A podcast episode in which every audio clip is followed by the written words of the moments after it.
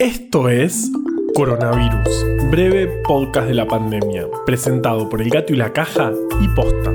Hoy es martes primero de septiembre, día 166 del aislamiento social preventivo y obligatorio en las zonas con circulación comunitaria del virus del país y día 86 del distanciamiento social preventivo y obligatorio en las zonas sin circulación comunitaria del virus. Llegamos a septiembre. Todos los árboles de la cuadra ya tienen brotes y cuando termine esta fase del aislamiento estaremos en primavera. La primavera que para todos es amor y flores, menos para nosotros. Los alérgicos, para quienes es picazón y antihistamínicos. La alergia ocurre cuando un tipo de células del sistema inmunológico reacciona a ciertas moléculas como el polen o los ácaros, los famosos alérgenos. Lo verdaderamente llamativo es que la primera vez que uno se expone a un alérgeno no pasa nada, o por lo menos nada evidente. Pero en realidad, a partir de ese momento, ya queda preparado todo el sistema y ahí sí.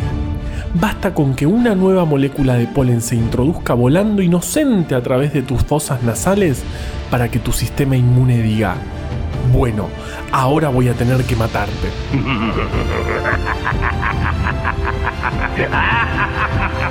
Ok, bueno, tanto no. Pero sí alcanza para que reaccione y ¡zas! Alergia. En fin, todo esto es para avisarles que los episodios de este mes van a salir todos con esa voz que pone uno cuando está a punto de estornudar. Dicho todo esto, les cuento.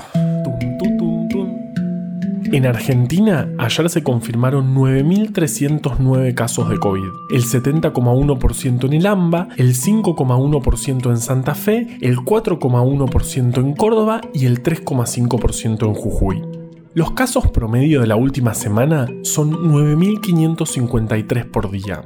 En total tenemos 417.735 confirmados, cuya mediana de edad es de 38 años. El 6% son trabajadores de la salud. En total fallecieron 8.730 personas, cuya mediana de edad es de 72,3 años y el porcentaje de letalidad se mantiene desde el miércoles pasado en el 2,1%.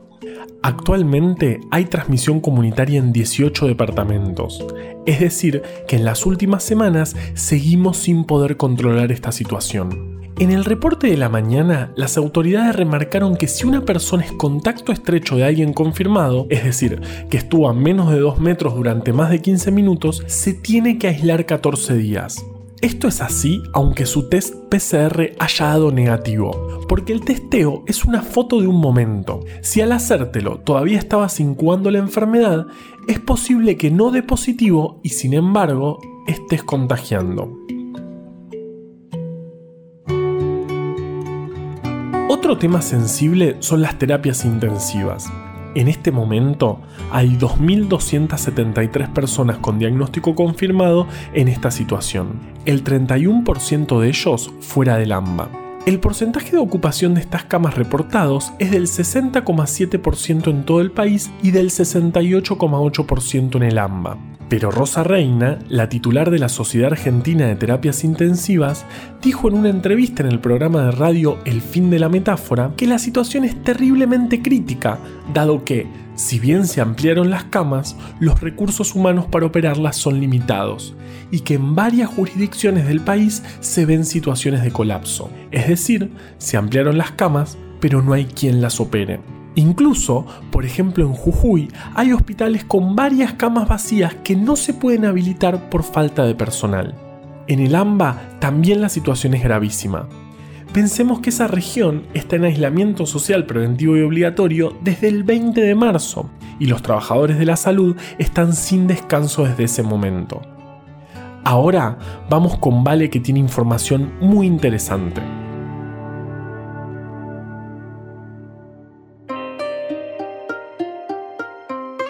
¿Se acuerdan de los test serológicos?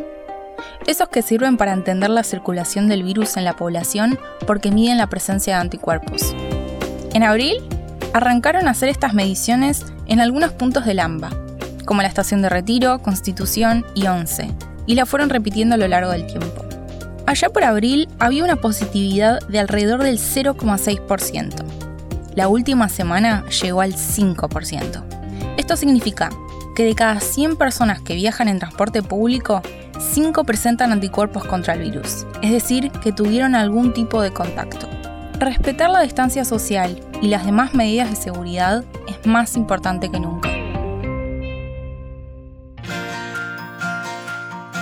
Esas células que quedan preparadas para atacar cosas tan tremendamente inocuas, pero que nuestro cuerpo piensa que son graves, se llaman mastocitos. Están decoradas con un tipo particular de anticuerpo que se llama inmunoglobulina E. Ese anticuerpo es, al final del día, uno de los principales responsables de todo el descalabro. Es el que reconoce al alérgeno y le da la alarma y se empiezan a liberar histaminas, que son las que, entre otras cosas, hacen que te pique mucho la nariz o los ojos. Y el solo hecho de estar hablando de eso hace que me empiece a picar todo. Porque soy de esas personas que le decís me pica la nariz y automáticamente se rascan ellos. ¿Vieron? Si ustedes también son de esos y están a punto de rascarse, primero lávense las manos. Coronavirus, breve podcast de la pandemia, es una producción original del Gato y la Caja junto a Posta. Este podcast lo podemos hacer gracias a bancantes. Ayúdanos a bancar estas iniciativas en elgatoylacaja.com barra bancar. Si querés leer historias increíbles, conseguí breve atlas anecdótico de la ciencia en elgatoylacaja.com barra tienda. Yo soy Juan Manuel Carballeda. Valeria Sanabria te aconsejó desde el armario. Quédate en tu casa y nos escuchamos mañana.